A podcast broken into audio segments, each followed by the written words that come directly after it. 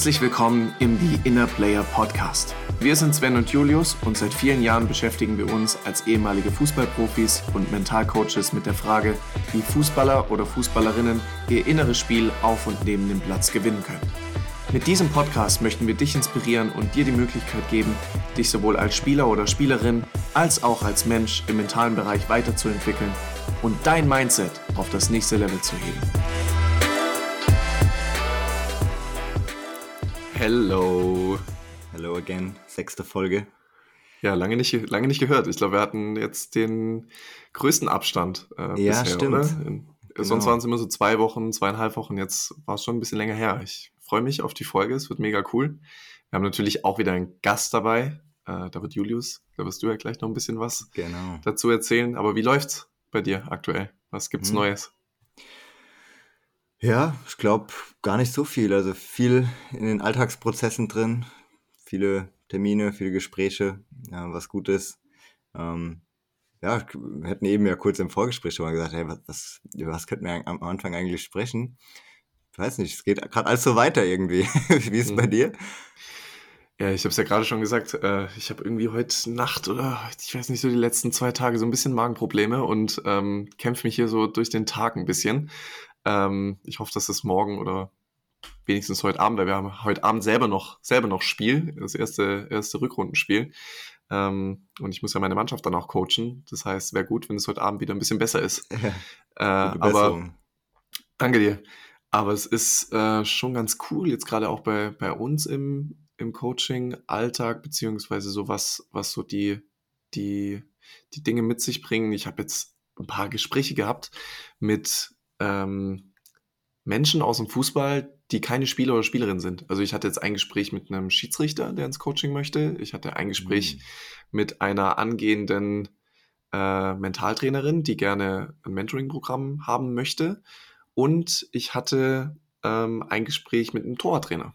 Und das ist schon cool. Also auch, dass man jetzt so andere äh, ich will jetzt gar nicht von Zielgruppen sprechen, aber dass man irgendwie andere Menschen aus dem Fußballkontext so auch ähm, damit begeistern kann, ja, dass mhm. auch da so der, der Fokus ähm, auf dem Mentalcoaching liegt, beziehungsweise da auch die Offenheit äh, langsam kommt. Ja, ich hatte ja letztens auch, das hast du, glaube ich, auch gesehen, ähm, ganz spannenden, ich war in einem ganz spannenden, spannenden Panel mit ähm, Urs Meier, und mhm. der hatte ja auch viel über den mentalen Bereich gesprochen, auch so ein bisschen über die Weltmeisterschaften, wie da auch vom, von der FIFA ähm, dieser Bereich abgedeckt wird, was sie da für Möglichkeiten haben und so weiter. Das war mega interessant und da kam ich zum ersten Mal so mit dem Schiedsrichterbereich in Verbindung oder habe den mentalen Bereich mit dem Schiedsrichtertum so ein bisschen in Verbindung gebracht.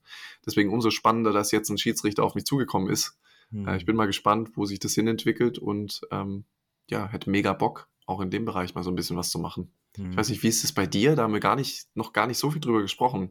Ja, Gibt es bei dir irgendwie Trainer, Trainerinnen ähm, oder äh, stimmt, das hattest du letztens noch mal gesagt, dass äh, du auch eine Anfrage von einem Trainer mhm. hast, oder? Ja, genau. Also ich glaube, es ist grundsätzlich ein geiles Zeichen, dass nicht nur Spieler, sondern andere Menschen im Sportbereich sich mehr und mehr damit beschäftigen. Und genau wie du es gesagt hast, also ich habe das auch schon ein paar Mal gehabt in der letzten Zeit. Ich habe zum Beispiel viele Workshops jetzt gehalten mit Vereinen, U15, TuS Koblenz oder von meinem Heimatverein Eisbachtal, aber auch Seniorenmannschaften. Und dann war es oft so, dass der Trainer dann auch gesagt hat, boah, ich würde da echt gerne mehr dran arbeiten weil die natürlich auch sehen, hey, das ist immer, wird immer wichtiger und wie können die es natürlich an ihre Spieler und Spielerinnen weitergeben. Deshalb ähm, hatte ich das in der Vergangenheit auch schon ab und zu, dass ich mit Trainern gesprochen hatte und habe da ja immer noch so diesen Gedanken gehabt, okay, wie ist das? Ich meine, im Endeffekt sind die Themen ja ähnlich. Deshalb, ähm, ja. ja. ich habe sogar gest erst gestern einen Workshop gehabt, wo ich danach mit einem Trainer gesprochen habe. Äh, deshalb, ja, es ist auf jeden Fall spannend und glaube, ein sehr, sehr gutes Zeichen, weil genau das brauchen wir, dass, ich sag mal, so Multiplikatoren da sind, Trainer, Schiedsrichter, ähm, generell Menschen im Sportbereich, die sich eben damit beschäftigen, um dann das Thema natürlich wieder größer zu machen. Deshalb äh, finde ich es auf jeden Fall sehr, sehr geil. Ja. Muss uns mal auf dem Laufenden halten, ähm, ja. genau, wie sich das entwickelt. Ja, weil Trainer, äh, also ich hatte ja mehrere Trainer schon im Coaching und eine Trainerin sogar, die mit mir gearbeitet hat oder aktuell auch noch mit mir arbeitet. Ähm, wie du gerade sagst, ja, die Themen sind ähnlich. Also die Themen sind eigentlich äh, fast gleich, nur man äh, versucht, den Fokus anders zu setzen. Ja, du hast halt das, mhm. du hast halt das, das große Glück oder du hast halt die Möglichkeit, ähm, schon anders anzusetzen in der Arbeit mit den Spielern und Spielerinnen. Ja, dass da gar nicht irgendwie mentale Themen aufkommen, sondern dass die Trainerin oder der Trainer schon in der Art der Kommunikation zum Beispiel oder in der Art der Führung ähm, schon so ein bisschen so ein paar Hebel, Hebel ansetzen kann oder ein paar Dinge in Bewegung bringen kann, vielleicht auch ein paar mhm. Dinge auflösen kann, ja, was Glaubenssätze angeht, was Überzeugungen angeht. Äh, und das ist ganz cool, wenn man da so ein Bewusstsein dafür schaffen kann, weil ja auch ja viele Trainer sich einfach, bevor sie so ins Coaching kommen, noch nie so mit, mit den, den Dingen auseinandergesetzt haben, sondern erst dann in der Arbeit äh, mit uns. Und das ist schon, mhm. schon spannend. Da hast du noch echt gute Möglichkeiten, was zu verändern. Absolut, ich glaube auch. Also ich habe auch ein paar Trainer, auch einen Jugendleiter bei mir in der Academy, also in diesem mit der mentalen Trainingsplattform, auch natürlich mit dem Sinn, hey, ich will hier Tools lernen, die ich dann weitergeben kann. Ähm, und auch, ich hatte auch schon mal einen, äh, ich glaube, 33-jährigen Zahnarzt, der Kreisliga gespielt hat. Also es ging jetzt nicht darum, Geil. im Fußball noch äh, groß was zu erreichen, aber er einfach ja. gesagt hat, ey, ich will klar im Fußball alles rausholen, gut spielen, aber natürlich perspektivisch auch für Kinder. Also äh, ich glaube, die Eltern generell, das ist auch eine sehr, sehr wichtige, sehr, sehr wichtige Gruppe, äh, die das ganze Thema noch größer machen können. Weil ja oft ja auch viele Dinge so im mentalen Bereich aus der Erziehung kommen, aus Schule, aus äh, Trainern von in, in der Jugend und so weiter. Das macht ja alles was mit uns als Kindern damals und zieht sich ja dann weiter in die in, in das Erwachsenenalter rein. Deshalb äh, glaube ich, ist es sehr sehr wichtig, dass sich generell alle eigentlich mehr und mehr mit dem Thema so beschäftigen. Ja, mhm. ja absolut. Ja. ja, spannend. Cool. Sollen wir mal unseren Gast reinholen? Ja, der schaut schon mit den Hufen. sehr cool. Dann äh, leite ich es ganz kurz ein, ähm, weil ja, ich, ist kein Unbekannter in der Fußballbranche. Wir haben eben schon mal ein bisschen was gesprochen und äh, in der Fußballbranche kennt man sich ja dann oft. Und ähm, wir haben heute den lieben Timo Brauer am Start, Essener Urgestein. Ähm, ja, auch wieder jetzt bei Essen in, im Team, aber im Team hinter dem Team. Also er arbeitet mittlerweile im Marketing und Management ähm, in der Geschäftsstelle in, bei Rot-Weiß Essen. Kommt ursprünglich auch aus Essen, hat nach seiner Zeit bei Schalke 04 in der Knappenschmiede ähm, auch bei Essen dann in, äh, gespielt in seinem Seniorenjahr. Dann einige Stationen auch gehabt, äh, Alemannia Aachen, wo ihr beiden, Sven und Timo, ihr habt da gegeneinander gespielt, haben wir eben schon festgestellt.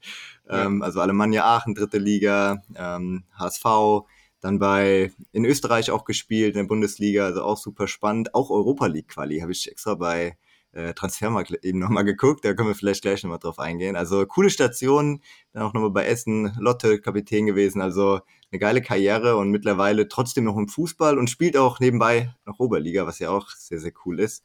Ähm, und auf jeden Fall ein Fußballer, der weiterdenkt. Also Timo ist jemand, der sich auch neben seiner Karriere schon mit einem Studium beschäftigt hat, auch mit einer mentale Weiterbildung letztendlich. Äh, dementsprechend auf jeden Fall sehr, sehr spannende Einblicke, sehr spannende Erfahrungen, die er ähm, heute mit uns teilen kann. Äh, deshalb äh, herzlich willkommen, Timo. Ich schalte dich mal laut. Cool, dass du da bist.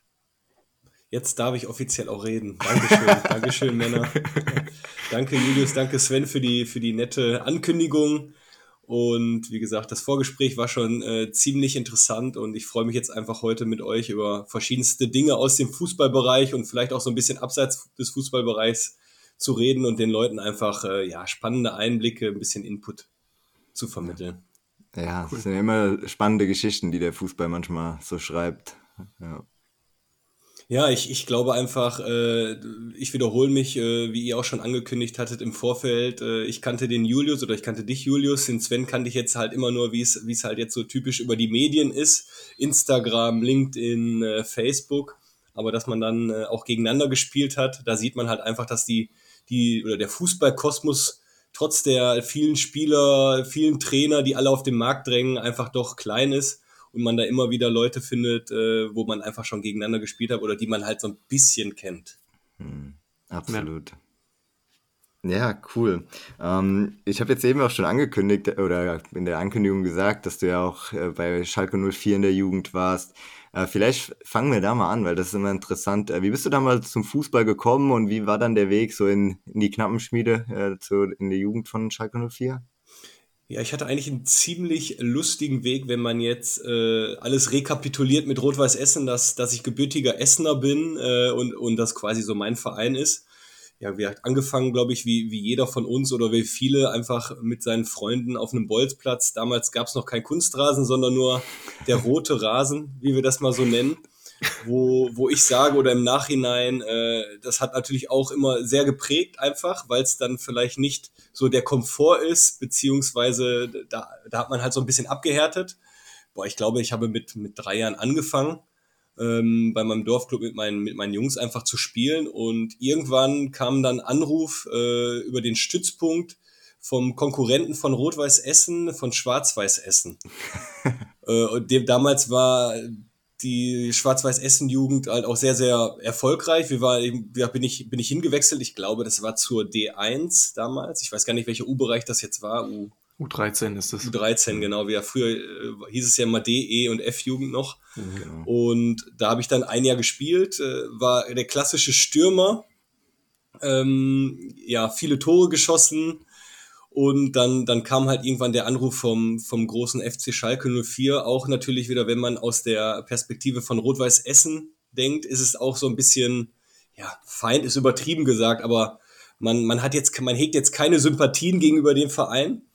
Aber damals als, als kleiner Drop, sage ich mal, im Ruhrgebiet, äh, wenn, wenn Schalke 04 anruft, ja, da ist man natürlich erstmal richtig perplex und, und freut sich. Ich muss gestehen, äh, ich habe mit meinen damaligen oder den, den Damen, der damaligen Person, die mich geholt hat, jetzt auch immer noch Kontakt. Äh, die damalige Person ist jetzt halt Berater, aber dementsprechend in dem Oberliga-Verein, wo ich bin, da ist er halt auch öfters mal zugucken. Und ich habe halt erst gedacht, zu Beginn, ja, man, man veräppelt mich ein bisschen. So FC Schalke 04, man konnte es halt gar nicht greifen, ähm, bis, bis der, der damalige Scout äh, oder wie man ihn dann halt auch beziffern würde, äh, bei uns auf der Couch saß, bei meinen Eltern und uns halt alles vorgestellt hat. Und dann war für mich halt klar, weil Fußball halt einfach wirklich mein Leben ist und ich auch ein sehr, sehr emotionaler Mensch bin, dass ich das machen will war dann dort im, im Probetraining, um mir das einmal anzugucken, aber habe dann natürlich auch ziemlich schnell gesagt, ey cool, du kannst, du kannst mithalten.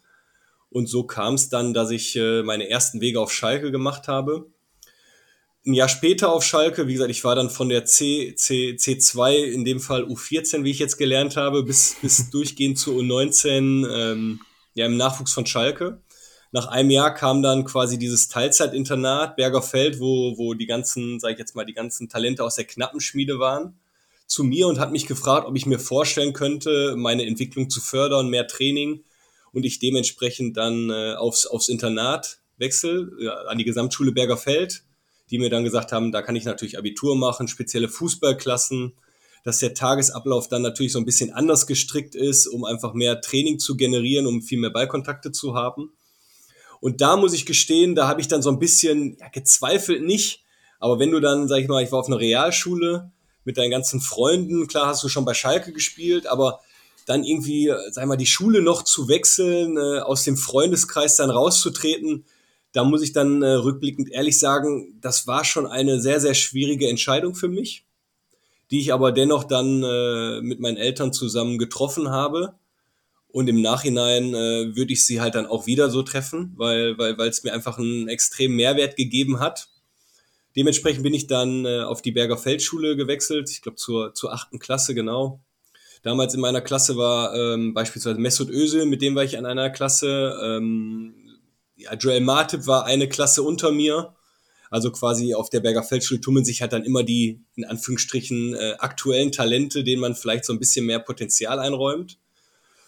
Und wie es dann so ist, dann habe ich halt meine ganzen Jugendmannschaften durchlaufen äh, bis, bis zur U19, auch bei dem besagten Norbert Elgert, von dem alle schwärmen und ich auch schwärme, weil äh, der wirklich jeden Spieler etwas äh, vermittelt hat, sei es nicht nur fußballerisch, sondern einfach auch menschlich, wie dann vielleicht das, das Fußballgeschäft, das kennt ihr wahrscheinlich auch aus vielen Gesprächen mit Fußballern, einfach dann auch abläuft, weil es dann einfach äh, die Menschlichkeit, sag ich mal, die Menschlichkeit äh, geht, geht dann ins Hintertreffen Und deswegen war es dementsprechend auch eine gute Lehre bei, bei, bei Schalke 04 bis zu U19. Ab und zu war ich dann halt auch immer nicht fußballerisch auf der Kippe. Ich glaube, das war dann ähnlich wie bei dir in Deutschland, Julius, weil ich auch eher immer klein und schmächtig war.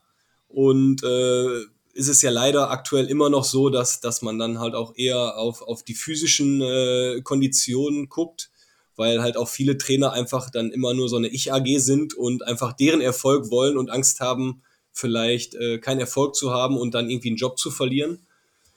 Aber mich hat man wohl immer mitgenommen, weil ich ein bisschen Fußball spielen konnte.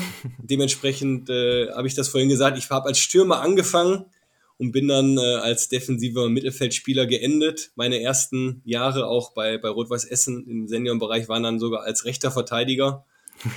Ähm, genau. Und so, so war es dann in meiner Jugendzeit. Du kennst meine Geschichte nicht, oder? Ich, habe genau denselben Weg. Ich bin in der U13 auch zum VfB Stürmer gewesen, viele Tore geschossen und als rechter Verteidiger bin ich dann äh, Profi geworden. Das ist geil. Äh, deshalb musste ich auch gerade lachen. Nee, das kann nicht sein. genau. Mein, mein Papa, das war halt damals so, ich war als Stürmer oder sagen wir mal dann, äh, klar, beim, beim ETB Stürmer und dann habe ich halt gemerkt, meine Mitspieler, ohne jetzt arrogant zu sein, waren dann halt vielleicht nicht in, dem, in der Phase so gut. Ich habe kaum Bälle bekommen, dann ist meine, ist meine Station nach hinten begangen als, als offensiver Mittelfeldspieler. Und da war es dann halt im Hinterher dann auch immer so, boah, da, ja, man ist ja halt auch immer von jedem Mannschaftsteil an oder auf jeden Mannschaftsteil angewiesen. Und dementsprechend ist es dann dazu gekommen, dass ich mir dann vielleicht irgendwann gesagt habe, es ist besser, wenn du das Spiel aufbaust, anstatt vorne zu warten. Ja, lustig. Mein Papa hat immer gesagt, ein schlechter Stürmer gibt immer einen guten Verteidiger. Ich weiß nicht, ob das stimmt. So ist es. So das ist stimmt es. und dementsprechend bin ich dann äh, zu Rot-Weiß Essen damals ähm, zu, in dritte Liga, Regionalliga gegangen und äh, habe dann damals auch noch da teilweise dann in der zweiten Mannschaft damals Oberliga gespielt. Aber als ich dann so oder vor meinem ersten, relativ schnell vor meinem ersten Einsatz äh, bei den Profis stand, äh, halt als rechter Verteidiger, weil man dann gesagt hat, äh, ja, rechter Verteidiger fehlt, wir wollen da eher ein bisschen spielerisches Element, ob ich mir das vorstellen kann. Und ich glaube, das ist jetzt so ein bisschen früher, da gibt ihr mir wahrscheinlich recht, war es so, boah, Hauptsache ich bin dabei da war jetzt nicht dieser Tenor, ja, aber ich möchte auf meiner Position spielen. Weil mhm. auf meiner Position waren damals, äh, ich weiß gar nicht mehr, wie, Kurti, der war auch jahrelang beim FC Köln, also relativ gestandene Spieler damals in Essen. Und äh, da war für mich halt äh, gar keine Überlegung und ich sage nicht nein. Also ich mhm. bin dabei, ne? In, bei meinem Verein, in meiner Heimat, unabhängig, ob es jetzt rechter Verteidiger, linker Verteidiger ist. Und ich mhm. glaube, dass das äh, habe ich so ein bisschen äh, auf, auf meiner Reise gelernt, auch äh, mit, mit, mit der Gesellschaft, mit der Generation, die sich so ein bisschen geändert hat. Ob gut oder schlecht, das ist natürlich immer subjektiv. Aber ähm, damals haben wir nicht gesagt, nein, ich möchte nicht äh, rechter Verteidiger spielen, sondern da war einfach, Hauptsache ich bin dabei. Und ja, du hast, du hast gerade das mit der Generation angesprochen. Ja, also ich, ich, ich weiß nicht, ob es nur meine Wahrnehmung ist, aber ich kenne das genauso, wie du es gesagt hast. Ja, ich hab, ja, bin ja dann auch umfunktioniert worden zum rechten Verteidiger und für mich war das genau so. Hau Hauptsache ich spiele. Ja, weil ich wusste, mhm. bleibe ich offensiv, spiele ich wahrscheinlich nicht. So, und dann war ich rechter Verteidiger, da hatte ich eine Möglichkeit, da war ein Platz frei, okay, dann spiele ich halt die Position. Klar muss ich mich erstmal zurechtfinden, aber die Erfahrung, die ich jetzt mache, das ist auch das Generationenthema, und ich weiß nicht, ob es daran liegt, ja, aber ich habe die Erfahrung jetzt bei vielen Spielern gemacht, dass es wirklich so ist, dass viele dann damit, damit hadern, dass sie jetzt auf einer anderen Position spielen und man hat das Gefühl, dass sie lieber dann gar nicht spielen würden, ja, anstatt mhm. auf dieser neuen Position mhm. zu spielen. So, ich weiß nicht, welche Erfahrungen ihr da macht, ja, aber ich habe das jetzt schon sehr, sehr oft mitbekommen. Hm, geht mir auch so. Also ich habe auch letztens erst eine Frage in der Academy-Gruppe gehabt, genau dazu, hey, ich bin eigentlich offensive Mittelfeldspielerin, aber ich werde jetzt auf einmal auf der 6 eingesetzt. So, hey, da sind doch gar nicht meine Stärken und was ja auch ein total ein Glaube, Glaubenssatz ist. Bei mir war es auch ähnlich, als ich zu Koblenz kam. Ich war auch damals in der Jugend Stürmer, dann offensives Mittelfeld und bei Koblenz auf einmal links, rechts auf der Bahn gespielt, obwohl ich jetzt nicht der brutal schnellste war. Auf einmal habe ich auf der 6 gespielt, wo ich noch nie vorher gespielt habe. Auf einmal, ich bin Stammspieler in der Regionalliga auf der 6, auf einer Position, wo ich davor null Erfahrung hatte. Und mhm. wo ich auch, also mein Gedanke war auch, ey geil, ich habe hier die Chance zu spielen, ich würde vielleicht auch ins Tor gehen, so, wenn es sein muss. Also ja, ist interessant. Ich glaube auch, dass das mittlerweile sich so ein bisschen die Einstellung da geändert hat, dass die Spieler dann und Spielerinnen ein bisschen mehr fordernd vielleicht sind. Ja, ich glaube einfach, ähm, ich habe es jetzt speziell in meiner letzten, in Anführungsstrichen, Profi- oder sagen wir mal professionelleren Fußballphase gelebt in Lotte.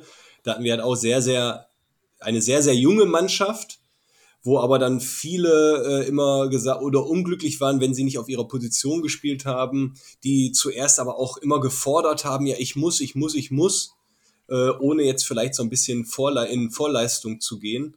Und ich glaube, da setzt ihr beide natürlich dann auch mit, mit eurem Berufsbild dann an, einfach, sag ich mal, so, so, so diese Denkweisen, Muster einfach zu durchbrechen, die, die einfach ja dann auch durch Social Media entstehen. Das natürlich äh, müssen wir, müssen wir alle drei äh, nicht rumdiskutieren. Wenn du, wenn du ein Offensivspieler bist, bist du einfach mehr, mehr im Fokus. Ob es jetzt im Social Media ist, ob es bei Vertragsverhandlungen ist, ob du mehr Geld bekommst, egal in welchem Bereich. Das ist einfach so, das ist das Geschäft. Aber ich glaube, vielleicht ist das auch so ein bisschen Erziehung, auch ein bisschen Ruhrgebietserziehung. Habe ich gelernt, man muss halt erst immer investieren, bevor man fordern kann. Und ich hatte halt so ein bisschen das Gefühl äh, im Laufe meiner im Laufe meiner Karriere, wenn man halt auch älter wird und wenn man vielleicht dann auch Sachen mehr hinterfragt, dass das halt so ein bisschen äh, abhanden gekommen ist. Wo, aber ich glaube, die, diese, diese Glaubenssätze zu ändern, ist halt ja, es ist auch eine Systemfrage. Jetzt gibt es ja überall die Diskussion über das NLZ. Wie können wir wieder eine bessere äh, Talentausbildung schaffen? Ich glaube, das ist ein sehr, sehr komplexes Thema und es gibt da nicht nur einen Bereich, den man ändern muss, sondern, sondern einfach vieles. Aber das ist halt das Problem, glaube ich, jetzt dann wieder in, der, in, dem, in dem Kosmos Fußball, äh, dieses äh, gefühlte Wettrüsten, dass es halt nur immer höher und weiter geht und dass dann da einfach die oder oft die Menschlichkeit auf der, auf der Strecke bleibt. Hm. Weil, wie beispielsweise, ich, ich, ich kann, äh, wir, wir, wir, ist ja egal, wo ich den hatte, äh, da hatte ich auch jemanden, der, der, der ziemlich gut in der U19 war, da auch äh, gefühlt der Topstar, dann aber natürlich in die Regionalliga gekommen ist, wo dann vielleicht auch die Verhältnisse im Umfeld und der Infrastruktur komplett anders sind. Das wisst ihr auch. Ähm, ja, aber dem wurde halt alles quasi, oder in dem NRZ wird ja vielen Leuten alles in den, Entschuldigung, in den Hintern gesteckt. Aber dann halt in eine Mannschaft zu kommen, wo dann vielleicht gestandene Leute sind, die sich halt nicht, die nicht sagen, boah, es ist ja schön, dass du hier bist, aber mh, hm, beim ersten Training fliegst du mal und dann schon bei solchen kleinen Widerständen auseinanderbrechen. Ich glaube, das ist halt einfach ein, eine Grundsatzfrage und ein, ja, Grundsatzproblem im System, der, der auf, von verschiedensten äh, Seiten und aus verschiedensten Bereichen geändert werden muss. Und das geht halt eigentlich von heute auf morgen. Mm, absolut. Wir sind jetzt so ein paar Dinge schon übersprungen. Ich möchte nur mal auf eine Sache eingehen, weil du eben auch Norbert Elgert angesprochen hast. Ich habe auch das Buch gelesen, ähm, Gib alles mhm. nur nie auf. Und da ist mir das auch bewusst geworden, dass er immer den Menschen hinter dem Spieler oder ja, einem Spieler gesehen hat und was ich richtig cool finde. Was ist hier so aus dieser Zeit bei Norbert Elgert hängen geblieben? Irgendwelche Stories, die du da teilen willst, die vielleicht auch in dem Buch drin sind, wo du sagst, ach, das habe ich auch erlebt oder so? Also, das wirklich das Coole ist, ich habe das Buch ja auch gelesen. Ich glaube, da kann sich keiner, der sich mit Fußball beschäftigt, äh, ja, kann sagen, er hat es nicht gelesen, glaube ich. Wenn nicht, nochmal hier Buchempfehlung. Norbert Elger gibt niemals auf. Und das Lustige ist, was, oder worauf du hinaus möchtest, da sind wirklich eins zu eins die Geschichten drin, die ich einfach erlebt habe. Geil. Deswegen kann ich dir da wirklich keine, äh, ich will jetzt nicht hier spoilern oder so, aber da sind wirklich eins zu eins genau die Geschichten, die hier halt ich auch erlebt habe. Und das Coole ist, wenn man ehemalige Jugendspieler vom FC Schalke 04 trifft, unabhängig, ob die jetzt schon älter sind, äh, wie ich, als ich, oder noch jünger, es sagen halt jeder oder jeder sagt das Gleiche, dass halt äh, man sich einfach auch menschlich weiterentwickelt hat, es in dem Moment halt ziemlich hart war, wenn man eine ehrliche Meinung gehört hat, aber im Nachhinein für die weitere Profikarriere oder vielleicht auch die weitere Lebens äh, für den weiteren Lebensweg man einfach dadurch ein bisschen erzogen worden ist. Weil die beste Aussage war immer von mir, äh, oder die, die ich dann gehört habe in, in äh, verschiedensten Gesprächen, ähm, es haben sich nicht nur die Leute verbessert, die spielen, sondern es haben sich auch die Leute verbessert, die nicht spielen. Und da ist ja dann, sag ich mal, in, der, in dem Fußballkosmos immer so, wenn du nicht spielst, ist es ja eh erstmal immer der Trainer. Also ist ja egal, ob man gut ist oder schlecht ist, erstmal ist der Trainer schuld ich bin doch besser wie der andere. Diese, das typische Vergleich. Und das habe ich halt von ihm auch gelernt, weil ich auch mal eine Phase hatte, an dem ich nicht so gespielt habe oder bei der ich nicht gespielt habe und ich dann gefragt habe, ja, ich bin doch besser wie XY. Dann sagt er, nein, Timo, du musst nicht besser wie XY sein, weil Vergleichen bringt nichts. Du musst einfach anders sein wie XY. Weil dieses Vergleichen äh, mit anderen, klar, kann man das natürlich mal machen, wenn man über das Thema Vorbilder spricht. Aber diese, man sollte sich nie mit jemand anderen vergleichen, sondern man sollte immer nur das, sage ich jetzt mal, vergleichen, was man vorhat und wo man hin will. Und das ist, glaube ich, so, so, ein, so ein Learning, das ich jetzt äh, explizit von, von Norbert Elgert mitgenommen habe. Sehr geil. Ja, cool. Richtig, richtig cool. Und ähm, ähm, genau, das ja. Lustige ist, da, in, in, da ist auch ein Kapitel von äh, Christian Melchner bei in Norbert Elgert, der, der bei uns ein typischer Innenverteidiger war, wirklich alles weggeräumt hat.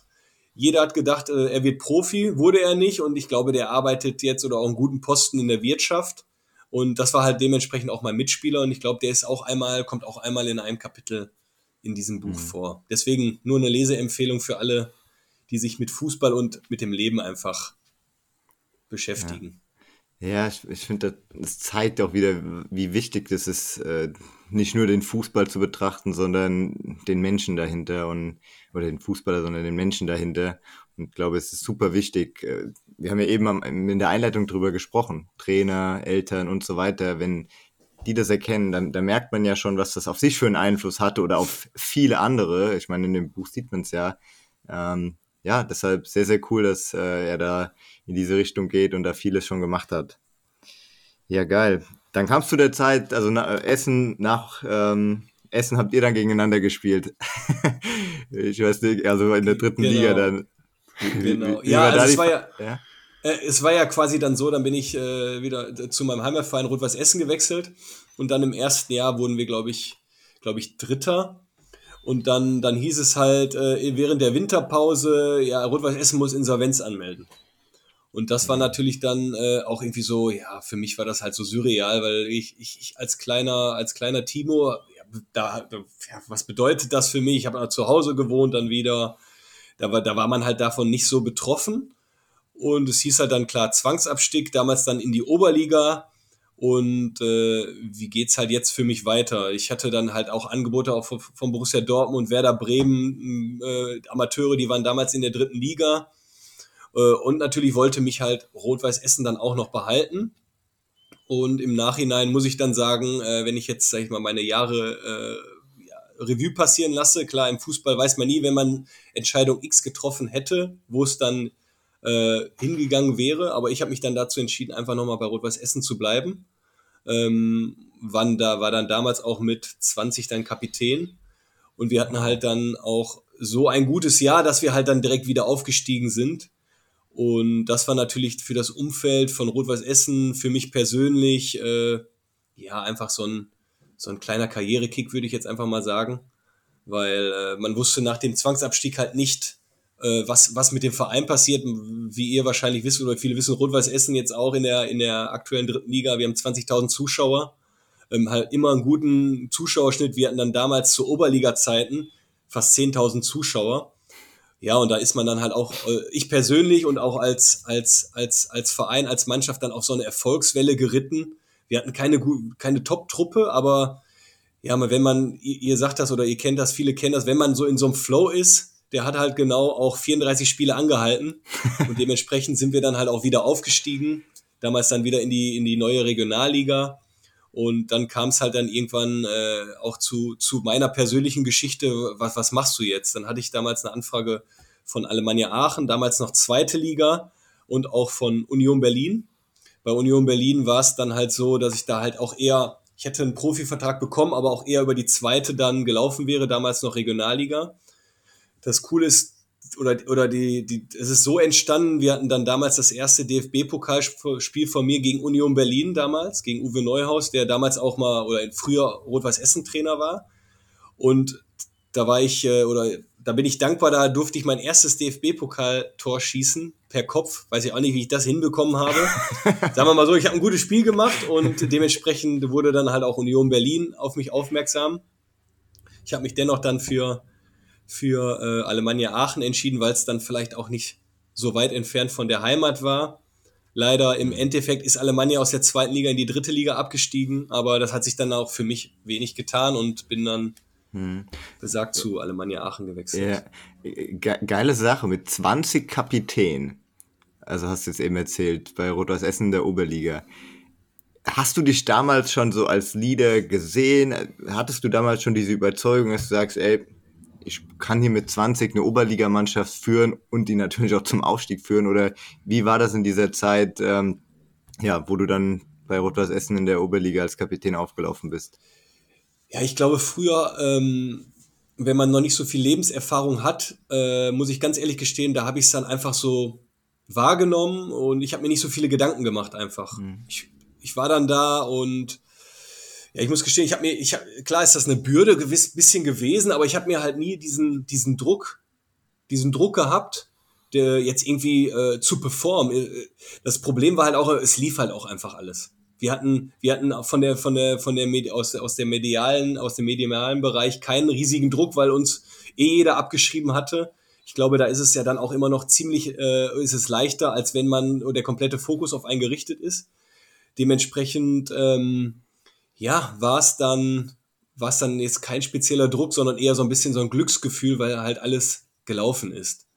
Deswegen mhm. das Lustige ist, wenn wir gleich zu meiner anderen Geschichte kommen, nachdem ich wiedergekommen bin, äh, da war dann eher dieser Druck, obwohl ich schon sage, ich habe eigentlich viel mehr erlebt gehabt.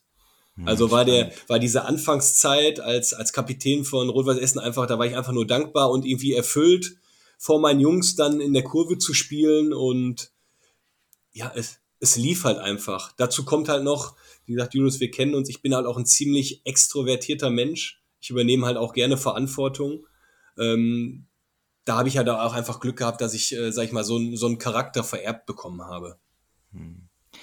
Total spannend. Also diese Gefühle von Dankbarkeit und Erfüllung, dass die, also ich sage, ich spreche mit ganz, ganz vielen Spielern, wenn die in dem anderen Extrem drin sind, wenn es gerade nicht läuft, wenn Druck da ist, wenn Frustration, Wut, was auch immer für negative Emotionen da sind, ähm, dieses Verhältnis zwischen Dankbarkeit und anderen negativen Emotionen, weil man ja nicht gleichzeitig dankbar und ängstlich sein kann beispielsweise.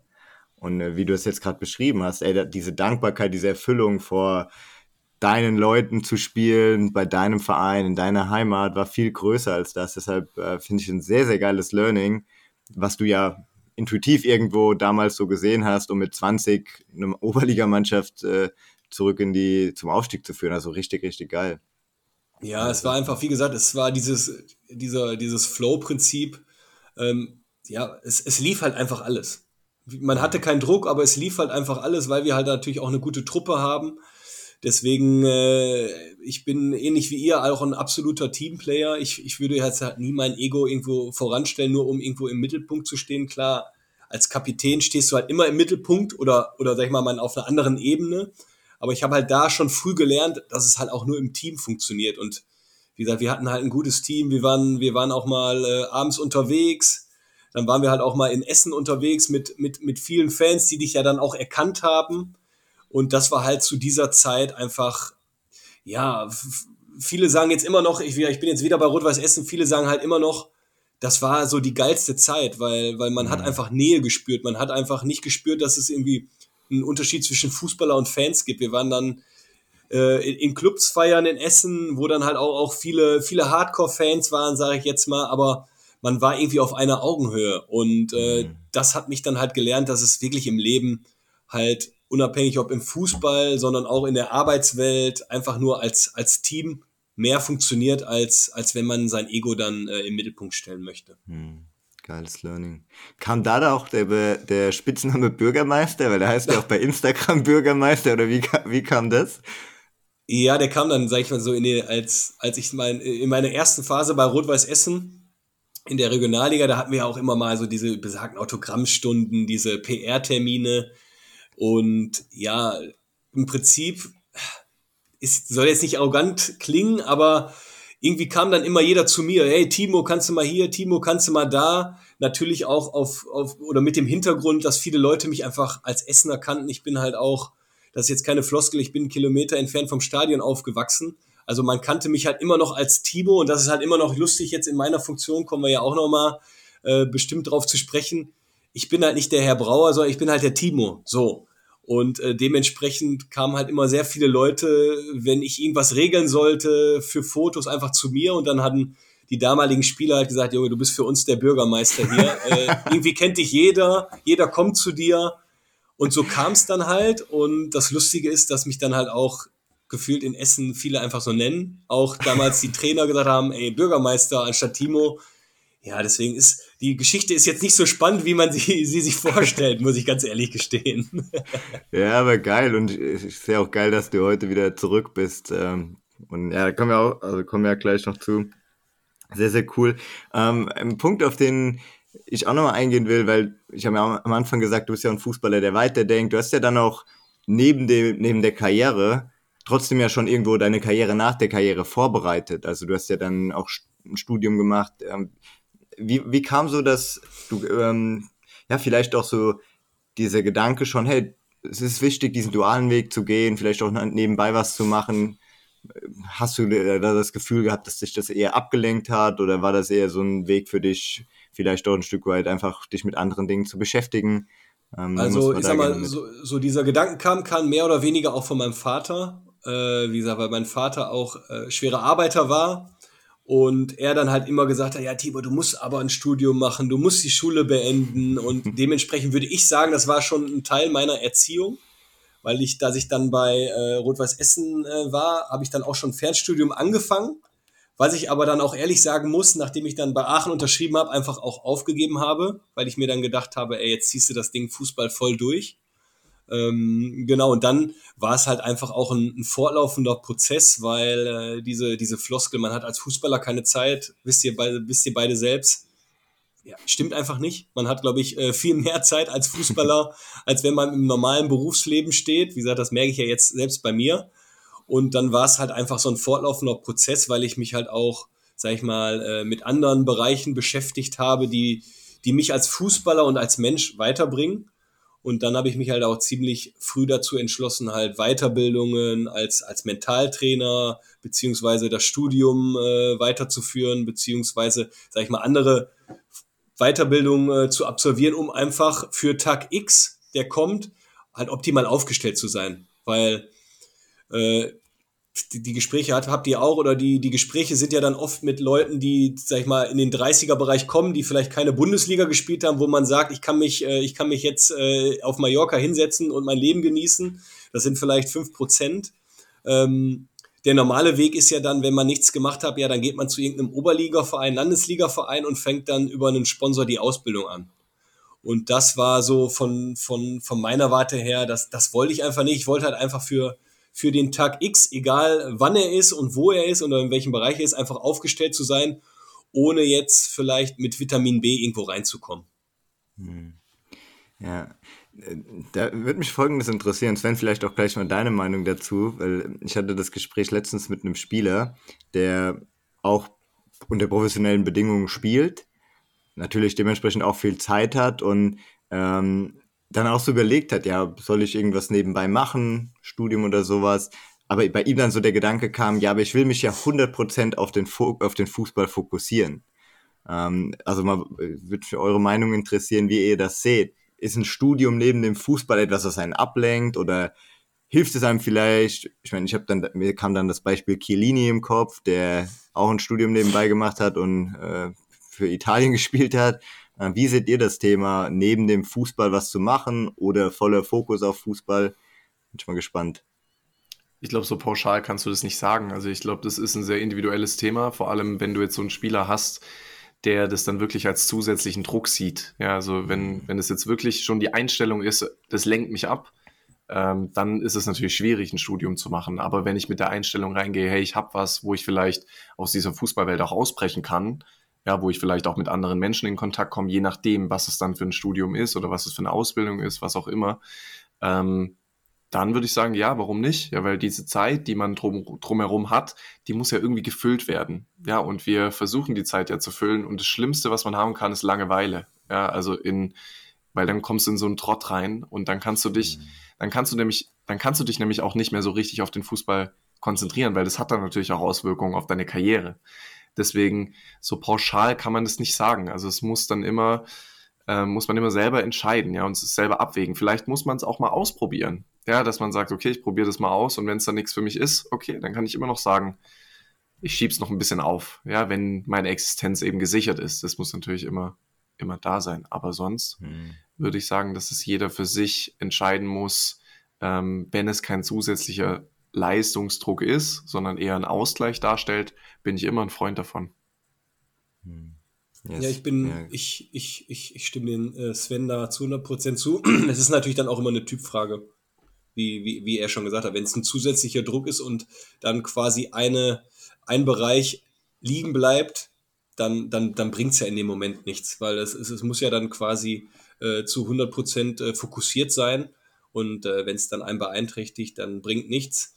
Dennoch sage ich äh, vielleicht, so hätte ich es jetzt oder so habe ich es dann auch gemacht. Man kann sich vielleicht nach dem, nach wenn man ein Abitur hat, kann man sich vielleicht dann wirklich mal zwei, drei Jahre rein auf das mhm. Fußballspielen konzentrieren, dann vielleicht auch alle Nebenkriegsschauplätze erstmal beiseite schieben, um einfach einen, einen Fokus und vielleicht auch wieder in diesen besagten Flow zu kommen. Und danach muss man dann halt für sich entscheiden, äh, bringt mir das in der jetzigen Situation schon was, kann ich abschalten dadurch wieder. Manche können ja auch durch ein Studium abschalten. Also sowas ja. zum Beispiel bei mir. Natürlich ist es auch immer, wie Sven wieder gesagt hat, eine Typfrage. Fällt einem das Lernen schwer oder leicht? Aber ich konnte teilweise halt auch dadurch abschalten, weil ich genau wusste, ah, jetzt haben wir mittwochs nur einmal Training um 10 Uhr. Dann bin ich um 13 Uhr zu Hause, dann esse ich ein bisschen Mittag und von 14 bis 17 Uhr blogge ich mir einfach meine Zeit und lerne dann, lese was oder was man dann auch immer macht. Und dadurch konnte ich halt auch so ein bisschen, äh, ich glaube, weiß nicht, wer das von euch aus dem Alltag rausbrechen. Ja, ja, ja, das ist genau das, was ich meine. Also das, dass man irgendwie einen Ausgleich hat. Also bei mir war es ja die, die Musik. Also ich hatte mich ja auch nach der Doppelbelastung mit der Schule, als ich mein Abitur gemacht habe, dann auch, habe ich das auch so mit meinen Eltern besprochen. Ja, was macht man jetzt? Macht man irgendwie ein Studium nebenher und so weiter. Und für mich war klar, ich will jetzt mal einfach mich auf eine Sache fokussieren, weil ich schon gemerkt habe, diese Schulzeit, hat schon extrem viel Energie gelassen. So, also muss man schon sagen, weil mir, weil mir eben das Lernen nicht so leicht gefallen ist und mich, ich mich schon so durchkämpfen musste, um mein Abitur zu kriegen. Und dann war für mich klar, okay, ich brauche jetzt erstmal, ich muss erstmal atmen, ja, und muss erstmal mich auf eine Sache jetzt fokussieren und habe da auch den Freiraum zum Glück bekommen. Für mich war aber, für mich war aber wichtig, einen Ausgleich zu haben. Also ich habe diese Musikwelt, die ich mir ja dann auch erschaffen habe, also auch bewusst erschaffen habe, die war für mich extrem wichtig. Also ich wüsste nicht, wie ich ohne diesen, dieses Standbein beziehungsweise dies, diesen Bereich äh, durch die Fußballkarriere gekommen wäre. Also das war für mich brutal wichtig, weil ich einfach auch eine andere Rolle einnehmen konnte. Äh, ich konnte so ein bisschen aus dieser Fußballwelt ausbrechen. Ähm, ja, das war, das war schon wichtig. Und genau das, was ich vorhin gesagt habe, diese Zeit, die muss ja irgendwie gefüllt werden. Also was machst du sonst? Also dann guckst du irgendwie Fernseher, dann gehst du zum hundertmal in, zum hundertsten Mal irgendwie in das Café in der Stadt oder äh, fängst an zu zocken oder was ja alles okay ist. Ja, aber ich merke das bei ganz vielen Spielern, dass es eher kontraproduktiv manchmal ist. Ja, und dann auch Auswirkungen, negative Auswirkungen auf die Leistung, auf die Konzentration, auf die eigene Karriere dann am Ende hat. Absolut. Ja, ja, kann ich auch nur bestätigen. War bei mir auch ähnlich. Also nach dem Abi habe ich ja auch erstmal ein Jahr nur Fußball gespielt, damals bei TuS Koblenz und ähm, habe dann schon irgendwann so gemerkt, Timo, wie du jetzt gerade gesagt hast, 10 Uhr Training, bis mittags zu Hause, Freunde oder so sind alle arbeiten. So. Ich habe mich immer in Bücher gestürzt. Das war so mein Ausweg. Also ich habe ganz viele Bücher dann gelesen, weil ich schon auch irgendwie gemerkt habe, ich, ich wollte mich irg mit irgendwas beschäftigen, was mich dann auch irgendwo weiterbringt und ähm, habe dann auch im zweiten Jahr angefangen, so ein Online-Studium zu machen. Also ja, spannender Einblick und ich glaube, unterm Strich auf jeden Fall, jeder muss da so für sich den Weg finden. Ähm, gibt da kein richtig oder falsch. Sehr cool. Ja, cool. Ähm, ja, könntet eigentlich schon fast auf die Zeit so, oder auf diesen Übergang eingehen oder Wobei, ich habe ja am Anfang gesagt, Europa League Quali habe ich jetzt hier gerade noch auf dem Zettel stehen. Vielleicht die Zeit in Österreich, gab es da irgendwas, also als du dann nach Österreich gegangen bist, was so ein Unterschied, Unterschied war, dort zu spielen als hier in Deutschland? Ähm, was hast du da für Erfahrungen gesammelt? Ja, das kam erstmal relativ überraschend, weil ich habe ja damals beim HSV gespielt. Ich hatte da einen Dreijahresvertrag, ähm, aber hatte eine Klausel da drin, wenn ich keine Rolle spiele im Profibereich, dass ich halt zu einem gewissen Datum den Vertrag auflösen kann. Dementsprechend, ich war zweimal im Bundesliga-Kader, aber leider der HSV, ähm, ich hoffe, dieses Jahr steigen sie auf, ist natürlich dann auch immer ein Pulverfass gewesen. Viele Trainerwechsel. Ich hatte in meinem Jahr, hatte ich Thorsten Fink, Cardoso, Bert van Marwijk und Migo Slomka in einem Jahr. Ja, beim, beim Herrn Fink war ich zweimal dann im, im Bundesliga-Kader, aber danach habe ich halt, muss ich ehrlich gestehen, keine Rolle gespielt. Und klar, Hamburg, die Stadt, Lebensqualität brauchen wir nicht drüber reden, ist äh, sehr, sehr hoch. Aber ich war dann halt auch einfach unzufrieden, weil ich halt der Typ bin, ähm, ja, ich muss Fußball spielen, weil ich, mir, mir bringt nichts, wenn ich irgendwo auf der Bank sitze. Da, da geht dann quasi die Lebensqualität auch kaputt. Du fährst nach Hause, hast keine Lust, irgendwas zu machen, mit deinen Freunden nichts zu machen, willst nur zu Hause bleiben. Und dann habe ich halt ziemlich früh zu meinem Berater gesagt, pass auf, wir beenden das hier, wie das so typisch ist. Äh, ja, ich bin wieder frei. Und dann kam irgendwann von ihm Anruf aus, äh, ja, kam ein Anruf und sagt, ja, kannst du dir österreichische erste Bundesliga vorstellen? Und da bin ich auch ehrlich, habe ich mich noch nie mit beschäftigt gehabt. Also gar keine Ahnung. Den Verein kannte ich auch nicht. Das war auch so ein Farmteam von, äh, von Red Bull damals äh, in der ersten Liga, in der ersten Bundesliga und äh, hat er mir gesagt, ja, die spielen auch Euroleague-Quali. Kannst du, die würden sich gerne mal mit dir treffen, weil da geht ein Sechser weg und der Trainer hat auch beim HSV gespielt, also die wollen so ein bisschen deutsche Tugenden auch da reinbringen. Bin ich halt hingeflogen, hat alles gepasst, war super und habe dann hat mich dann, dann dazu entschieden, äh, dort zu unterschreiben. Und für mich war es halt eine typisch, also eine komplett andere Welt. Ich komme aus dem Ruhrgebiet, äh, ziemliche Malocher-Gegend, Industrie, äh, Kohle, das typische Ruhrgebiet. Wirklich, ich bin ja mitten in Essen aufgewachsen und dann war ich in Salzburg, Berge, Seen, Fuscheln am See, Mondsee, habe ich gedacht, wo bin ich hier gelandet? Dann dazu noch die Sprache, äh, die natürlich dann auch gewöhnungsbedürftig am Anfang war, beziehungsweise nicht die Sprache, sondern der Dialekt. Ja, aber ich habe mich halt echt ziemlich wohl gefühlt und äh, bin da oder weiß es auch zu schätzen. Ich habe eigentlich wirklich zwei Jahre da komplett durchgespielt. Ich war in der zweiten Saison auch wieder Kapitän als Deutscher und man hat mich halt äh, so als typischen Deutschen geschätzt, weil äh, Pünktlichkeit, Ordnung, Organisation, jetzt sind wir wieder beim Thema Sechser. Ähm, ich bin jetzt nicht der filigranste gewesen, sondern äh, ich konnte auch oder ich kann auch die härtere Schiene, sagen wir mal so. Und äh, das haben die halt dort vor Ort geschätzt und dementsprechend äh, wurde ich da auch sehr, sehr gut aufgenommen und durfte dann natürlich dann auch äh, Euroleague-Quali spielen, zwei Runden. Einmal haben wir in Belgrad gespielt und die zweite Runde in Moldawien. Es ist so ein bisschen wehmütig, weil äh, in Moldawien, da, wir haben zu Hause 2-1 verloren. Äh, ich, weiß gar nicht, wie wir verloren haben. Also die Mannschaft war echt sehr schlecht aus Moldawien. Und dann sind wir nach Moldawien gereist, da waren auch 30.000 Zuschauer halt echt eine coole Erfahrung, alle gegen dich, so typisches bisschen äh, südländisches Temperament. Ja, und wir waren einfach klar besser. Pfosten, Latte, leider nur 1 gewonnen, dementsprechend sind wir rausgeflogen. Und äh, in der Euroleague, zu, also die Playoffs wären gegen äh, Panathinaikos Athen gewesen, was natürlich auch nochmal, äh, sage ich jetzt mal, allein von der Erfahrung ziemlich cool gewesen war. Aber nichtsdestotrotz war, war diese Erfahrung erste Liga, Euroleague, diese Doppelbelastung, wovon natürlich im, im, im Profifußball immer viele sprechen, muss ich sagen, ist schon heftig. Wenn wir das dann wieder auf einem Studium zu, zurückbrechen oder von einer freien Zeit, glaube ich so, wenn du wirklich ein High-Class-Profi bist beim FC Bayern, äh, ist es halt dann deutlich komplexer, weil wir auch, ich habe es dann insgesamt vier, fünf Wochen mitgemacht.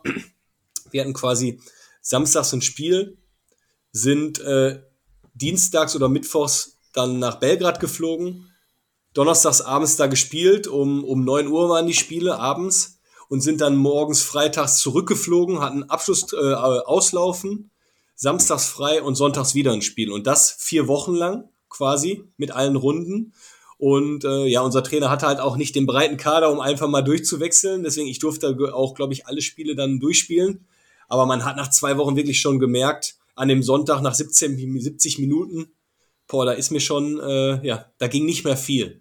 Und dementsprechend ist das halt auch immer noch ein Faktor von der Belastung her, wo ich, wo ich die wirklich diese High-Class-Profis, wo ich da echt den Hut vorziehe, die gefühlt jeden zweiten Tag wirklich spielen. Hm. Spannend. Ist ja auch eine Gewöhnungssache. Also ich glaube, wenn du dann das erste Mal die Erfahrung machst, hast, bist du ja auch noch gar nicht dran genau. gewöhnt. Also ich, klar, wenn du jetzt so einen Rhythmus hast, wo du alle zwei Tage, alle drei Tage spielst, was ja jetzt vor allem nach der Corona-Zeit der extrem mhm. war, äh, ja, ich glaube, dann gewöhnst du dich auch als Spieler dran. Aber klar, das ist eine brutale Belastung. Und wenn du dann natürlich noch ein Studium hast, das wird natürlich dann extrem schwierig. Also ich weiß es ja auch von, das kommt vielleicht noch dazu, es ist ja auch in der dritten Liga mittlerweile gibt es ja Trainer, die ja auch einen acht, acht, acht Stunden Tag einführen, ja, wo du dich dann morgen zum Frühstück triffst, äh, dann irgendwie bis zum Training halt noch mit der Mannschaft zusammen bist, dich irgendwie beschäftigst, dann Training hast, dann Mittagessen zusammen hast, dann nochmal Training hast, eventuell dann noch äh, ein freiwilliges Abendessen hast. Also ich habe einen Spieler, der zu mir gesagt, äh, kochen muss er nicht mehr. Also es, es wird alles abgenommen und es ist halt auch äh, selbst in der dritten Liga so. Ja, und dann ist natürlich schon die Frage, habe ich dann noch Zeit für ein Studium? Also ist es dann wirklich noch das, was, was ich kenne? Also ich kenne es ja ganz anders, also da hatte man wirklich viel Freizeit. Äh, aber ich glaube, mittlerweile gibt es auch viele Trainer, die, die das tatsächlich dann so, so einführen und durchziehen. Und da frage ich mich dann jetzt, wenn wir wieder auf, den, auf das Ursprungsthema Entwicklung kommen, äh, Eigenständigkeit, wirklich, da habe ich so eine Frage, ob das jetzt, kann glaube ich keiner beantworten. In dem Moment für den Trainer ist es natürlich gut, du hast deinen Job.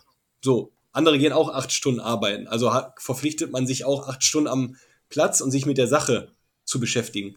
Aber da stelle ich mir dann auch manchmal so eine Grundsatzfrage, aber da lernen ja Leute oder einzelne Persönlichkeiten ja diese Eigenständigkeit nicht mehr. Also, wo ich sage, wenn du, äh, wisst ihr selber, wenn ihr erste Mal von zu Hause raus seid, wenn du dich wirklich um alles kümmern musst und dir nicht viel abgenommen wird, im Nachhinein prägt das einem ja auch. Und ich glaube, vielleicht langfristig für die Entwicklung als Mensch bringt, bringt einem das mehr, wenn du wirklich dann auch mal zusehen musst, dass du warmes Essen auf dem Tisch hast, dass du dir deine Wohnung selbst anmieten musst, dass du dich anmelden musst. Vielleicht ist das auch eine falsche, äh, falsche Ansicht von mir. Also, wie gesagt, es gibt nicht richtig oder falsch. Aber ich glaube, wenn dir alles abgenommen wird, dann ja, wird es schwer, wenn es mal hart auf hart kommt im Leben, im Fußballplatz oder, oder im Berufswelt, dass du dich dann einfach auch durchbeißen kannst. Das ist vielleicht meine, ob die jetzt gut oder schlecht ist, brauchen wir jetzt nicht ja, beantworten, aber. Kann schon sein. Also ich habe die Erfahrung selber nicht gemacht, deswegen schwierig zu sagen. Ja, also ja, schwierig zu sagen. Ich glaube, es ist halt auch wieder, wieder eine Typsache. Ja, also ich glaube, es kommt auch darauf an, wie bist du davor erzogen worden? Ja, wie, was haben deine Eltern? Haben die dir diese Eigenständigkeit vielleicht auch mitgegeben? Ich weiß, dass wir beim VfB, äh, wir hatten ja den Frieder Schroff damals als Jugendleiter, äh, der brutal viel Wert auf Disziplin gelegt hat. Also der hatte wenig Ahnung, also man hat das Gefühl, ich weiß es nicht genau, ich meine, ich war sieben Jahre in der Jugend und man hatte immer irgendwie das Gefühl, so richtig Ahnung von Fußball hatte nicht. Ja, aber äh, er kann halt diese Menschen brutal disziplinieren. Ja, also wir hatten so ein Disziplin, Disziplinar-ABC, ja, wo jeder Buchstabe für irgendwas stand, was wir nicht machen dürfen. So keine langen Haare, keine Stutzen übers Knie, Busse müssen sauber sein und keine Ahnung, keine Strähnen, keine Tattoos, nix. Ja, nur dass halt der VfB Stuttgart ein gutes Bild nach außen abgibt. Ja, und da wurdest du erzogen. Also ich wurde, ich wurde in Stuttgart erzogen, bei dem Verein, ja, durch Frieder Schroff. Ja, muss ich mal wieder, muss ich mal wieder anrufen und Danke sagen, dass ich so viel mitnehmen konnte. Ja, nee, aber ähm, ich glaube, das spielt schon eine Rolle. Ja, was wird dir so vom Verein mitgegeben in der Jugend, wo du ja sehr stark geprägt wirst? Ähm, ja, weil es ja ich meine, wir hatten, wir hatten das Glück, dass wir es irgendwie geschafft haben, ja, so in den Profifußball. Jetzt, was machen aber die, die dann in die Oberliga kommen, ja, oder ja. in die Verbandsliga oder Landesliga oder keine Ahnung wo, oder vielleicht ganz aufhören mit Fußball? Ja, die, die müssen ja dann erstmal zurechtkommen. Ja, ich glaube aber, dass wenn du in jungen Jahren, also wenn du jung bist und dann zu so einem Verein kommst, wo es die, diese acht, diesen Acht-Stunden-Tag gibt, ich meine, ein Stück weit Eigenständigkeit lernst du ja auch und es könnte sogar sein, dass es vielleicht ein gutes Rantasten ist. Ja, also wenn man so ein bisschen drüber nachdenkt, könnte es schon so sein, dass man halt seinen Acht-Stunden-Tag hat, dann nach Hause kommt, man hat ja zum ersten Mal die eigene Wohnung vielleicht, ja, und dann halt so ein paar Sachen regeln muss äh, die davor eben, wenn man im Internat gewohnt hat oder in der Jugend gespielt hat, wo man noch zu Hause gewohnt hat, eben nicht machen musste, dass das vielleicht so ein gutes Randtasten ist, dann, wenn man den Verein wechselt und dann vielleicht so ein bisschen mehr auf einen zukommt, wo es vielleicht diesen Acht-Stunden-Tag nicht gibt. Hm. Ja, interessant. Auf jeden Fall. Also ich glaube auch, dass äh, je mehr Herausforderungen man natürlich hat, umso mehr wächst man. Also weil man immer wieder aus seiner Komfortzone raus muss wenn ich daran denke, als ich damals äh, nach meiner, meiner Zeit bei Koblenz nach Amerika bin und mein Leben aufbauen musste und man die Sprache 100% kannte, das war im ersten Moment natürlich auch eine Challenge, aber heute sage ich auch, das hat mich brutal vorangebracht. Also auf, auf Englisch einen Handyvertrag zu machen, eine Wohnung, zu, also der, ich habe ein Auto gekauft auf Englisch, da, da habe ich, hab ich in Deutsch nicht gemacht. So. Also es waren Dinge, wo ich heute sage, boah, krass, das äh, ja, waren ganz schön Herausforderungen, aber die haben mich ganz schön weitergebracht. Deshalb, ja, ich glaube, gibt keinen richtig oder falsch. Ähm, aber ich glaube, es waren gute Ansätze hier dabei. Die Der gesunde Mix macht es immer. Ja, genau, Balance. Ja, cool. Ähm, dann lass uns gerne noch auf die Zeit jetzt bei Rotas Essen so im Team hinter dem Team eingehen, Timo. Also du bist jetzt wieder zurück, ähm, hast ja, ich sag mal jetzt so die Karriere nach der Karriere auch gestartet, äh, bist jetzt im Marketing. Ähm, was sind so deine Aufgaben jetzt bei Rot-Weiß Essen? Und ähm, ja, wie, wie hast du so diesen Switch wahrgenommen von dieser aktiveren Karriere hin zu einer passiveren, wobei du ja immer noch spielst? Ja, also ich, ich gehe noch einmal ein kleines bisschen zurück, weil es vielleicht dann auch interessant sein könnte. Ich hatte das einmal aufgegriffen, äh, na, als du gefragt hattest, äh, ob ich Druck hatte, als ich jetzt Kapitän war.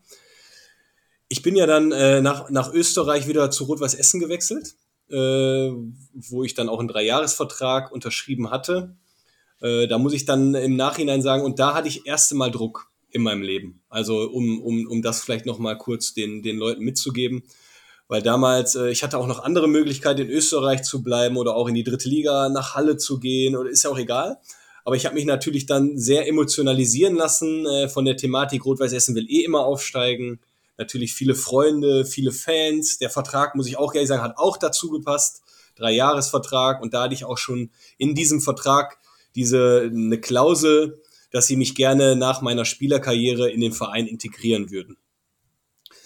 Aber um nochmal auf das Thema zu kommen, äh, rückblickend waren, waren das eigentlich traurigerweise meine schwersten drei Jahre in meiner Karriere, bei meinem Verein zu Hause zu sein, weil als ich zurückgekommen bin, war es halt wirklich ein extremer Hype, äh, auch in der Reviersport, in den Medien. Ja, jetzt ist der Heilsbringer wieder zurück, die Identifikationsfigur.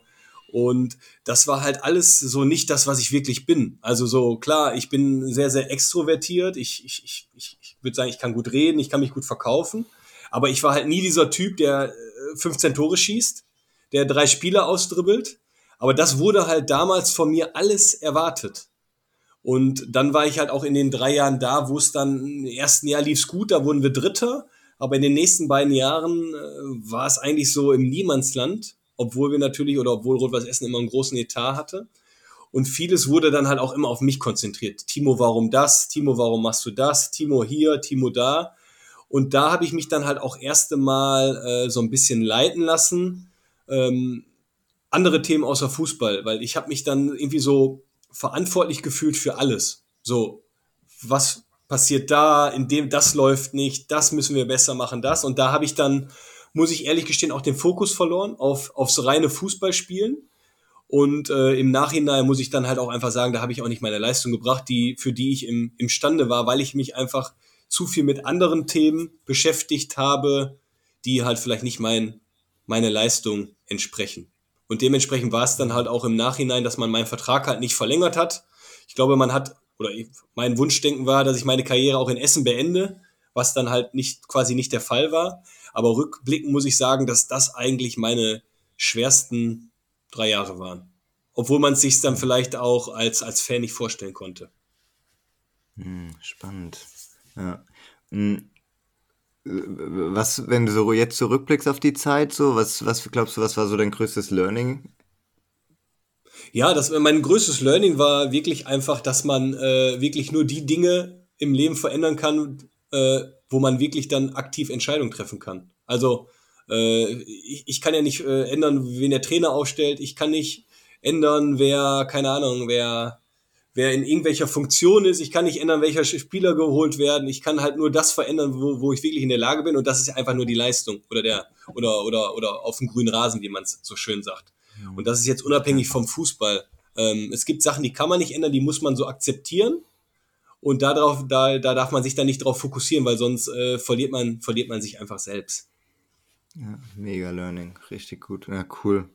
Ja, spannend. Also, und dann doch nochmal entschieden, äh, nach deiner Lotte-Zeit wieder zurückzukommen. Ja, genau, es war halt dann so, genau dieses Thema, dann bin ich, äh, dann war ich, weiß gar nicht, wie alt ich, 29 und äh, ja, da wollte ich halt auch noch nicht sagen, das war es jetzt oder, oder, oder ich habe jetzt keinen Bock mehr, weil ich bin halt auch schon ein Mensch, der sehr ehrgeizig ist und der sich vielleicht dann auch nicht von, von alles äh, beeindrucken lässt, beziehungsweise ich bin jetzt da nicht im Loch gefallen, muss ich sagen. Ähm, ich habe eher so diese Mentalität, jetzt erst recht. Und man hat dann halt auch schon früh im Verein gesagt, unabhängig jetzt, wo ich spielen werde, dass man mich halt gerne trotzdem, wenn ich sage, ich möchte wieder im Verein integriert werden, dass äh, ich einfach gefühlt anrufen soll und sagen soll, hör mal, jetzt ist es soweit, äh, können wir nicht mal über ein, zwei Thematiken sprechen, äh, wo ich mich sehe, wie ich mich sehe, wie man da so eine Kombination aufbauen kann. Und dementsprechend war es dann halt für mich äh, auch absehbar nach den drei Jahren in Lotte, dass jetzt der, der Zeitpunkt gekommen ist, weil ich mich halt auch immer mehr aufgrund der Weiterbildung, des Studiums und auch allgemein äh, mit, mit anderen Themen beschäftigt habe, dass dann irgendwann der Tag auch schon relativ früh kam, schon äh, in meiner letzten, in meinem letzten Jahr in Lotte, da war ich jetzt genau, äh, gefühlt vor, ja, vor einem Jahr. Und ich dann, äh, ich war ja eh immer Kontakt mit, äh, mit dem Verantwortlichen von Rot-Weiß Essen, dass ich gesagt habe, so Jungs, ich kann mir echt vorstellen, jetzt mal einen Haken dran zu machen lass uns doch mal ganz entspannt zusammensetzen, jetzt nicht auf letzten Drücker, sondern der Prozess war echt über ein Jahr. Da muss ich halt auch den Verein nochmal sehr, sehr dankbar sein, dass es halt auch dann so offen und ehrlich war, wo wir uns dann ein Jahr ausgetauscht haben, wo ich mich sehe, wo ich mich langfristig sehe, was ich lernen möchte, wo ich mich weiterentwickeln möchte. Dementsprechend war das letzte Jahr in Lotte, konnte ich es einfach dann auch genießen. Das war vielleicht dann auch nochmal so schön für mich. Ich, ich habe jetzt es kam jetzt halt nicht von jetzt auf gleich, weil ich, ich mich mit der Thematik schon lange beschäftigt habe. Ich wusste, was nach dem 30.06. mit mir passiert. Und äh, dementsprechend konnte ich dann halt auch einfach das letzte Jahr einfach genießen, bis ich dann die Entscheidung getroffen habe, komm, ich mach's. Hm, cool. Ja, sehr, sehr cool. Hm. So von den von der Arbeit jetzt, also hast du, oh, ich sehe gerade, wir sind schon über die Stunde. Wahnsinn, wie schnell die Zeit vergeht. es sind noch so viele Dinge, über die wir sprechen können. Aber vielleicht nochmal so eine kleine ähm, Richtung, in die es jetzt geht bei Rotas Essen, so, was du bisher schon so angegangen bist für Themen oder was äh, euch dann noch so vorschwebt. Äh, ich meine, äh, coole ja. Sache, dritte Liga, viele Zuschauer. So genau, Ziel. also erstmal äh, war es natürlich dann, glaube ich, auch äh, ein richtiges Timing. Ähm, was im Fußball, das, das, das habt ihr wahrscheinlich dann auch schon aus Erfahrungen. Im Fußball gibt es, klar, gibt es gut oder schlecht, gibt es Talent oder harte Arbeit, aber man muss halt zur richtigen Zeit am richtigen Ort sein. Man muss einfach das Timing haben, äh, bei einem Verein zu sein, wo ein Trainer ist, der dich jetzt reinschmeißt. Und dann musst du halt mental so vorbereitet sein, dass du halt dann, dann deine Leistung bringst. Und dementsprechend jetzt, um darauf zurückzukommen, äh, ich glaube, das Timing für mich war, war dann ideal mit dem Aufstieg von Rot-Weiß Essen. Ähm, dann auch, sage ich jetzt mal, in, in, in Funktionärsebene einzusteigen, habe ich dann für absolut richtig gesehen. Ich, unter uns, ich hätte es auch gemacht, wenn Rot-Weiß Essen in der Regionalliga geblieben wäre. Nicht, aber nichtsdestotrotz glaube ich, das Timing ist natürlich dann einfach besser gewesen. Und äh, ja, das Potenzial jetzt bei uns im Verein ist halt wirklich, wirklich immens. Wir haben den besten Zuschauerschnitt in der dritten Liga nach Dynamo Dresden, weil die Dynamo Dresden halt einfach ein größeres Stadion hat aktuell. Ähm, die Leute ja, sind einfach äh, so emotionalisiert und wollen jedes Spiel sehen, jeden, jeden Spieler sehen, ähm, was natürlich dann auch wieder Druck bedeutet für die Mannschaft oder auch für Verantwortliche. Aber ich glaube, wir sind da so gut aufgestellt im wirtschaftlichen und im sportlichen Teil, dass wir jetzt einfach die Klasse halten werden. Klar, es ist noch ein, noch ein, noch ein langer Weg, aber ich glaube, im Endeffekt wird es reichen, dass wir die Klasse dieses Saison erhalten. Da müssen wir auch dankbar sein. Es geht um nichts anderes, als einfach Rot-Weiß Essen wieder im Profifußball zu etablieren und dann einfach Step by Step mit der Stadt Essen äh, im, im, im Hinterruck, weil die Stadt Essen natürlich auch wirtschaftlich viele Unternehmen besitzt oder viele, viele ja, große, die, die da ihr Hauptquartier haben, dann sukzessive weiter aufbauen.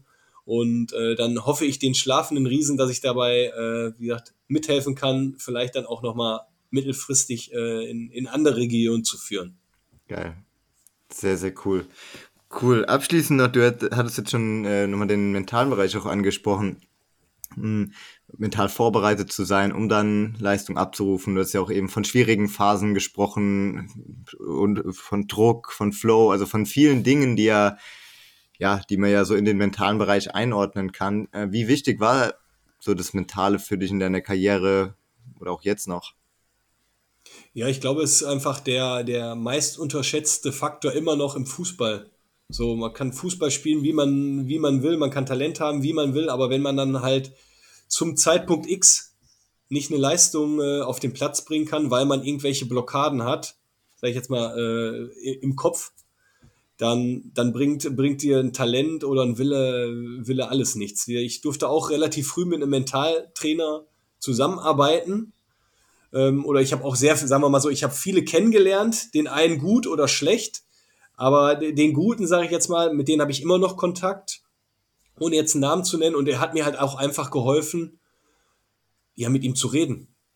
Also ich glaube, es ist einfach nicht dieses typische, äh, ich gehe jetzt zum Doktor XY, sondern es ist einfach dieses, dieses mit jemandem reden, der dich versteht, der vielleicht auch nicht aus seiner Familie oder Freundeskreis ist, der äh, eh immer eine, eine, eine, sub eine subjektive und eine persönliche Meinung vertritt, weil die Eltern werden alles tun, um die Kinder zu schützen. Die Freunde wollen äh, dem besten Freund nie im Hinterrücks geraten. Deswegen glaube ich, dass eine externe Person, die dich dann äh, dort weiterhilft, einfach extrem wichtig ist, weil, weil sie voll, völlig unabhängig von jemandem urteilt und wertet und äh, vielleicht dann auch nicht dich, klar, man sieht dich als Person, aber man hat trotzdem immer noch einen gewissen Abstand.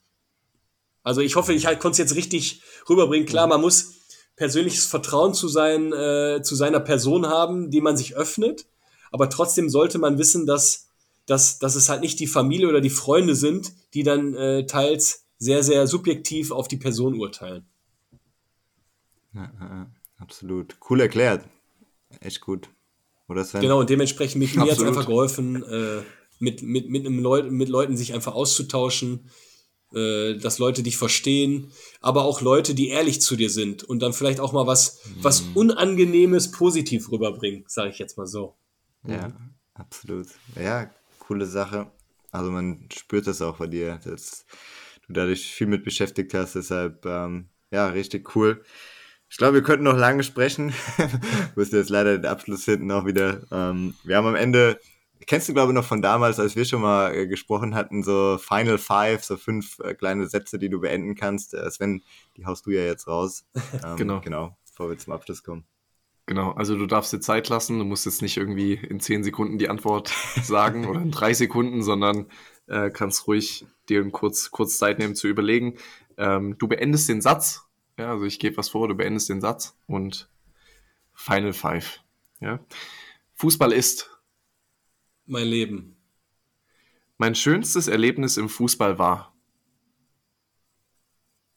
Boah. Mich so zu entwickeln, wie ich jetzt bin. Ich bin Fan von. Rot-Weiß Essen?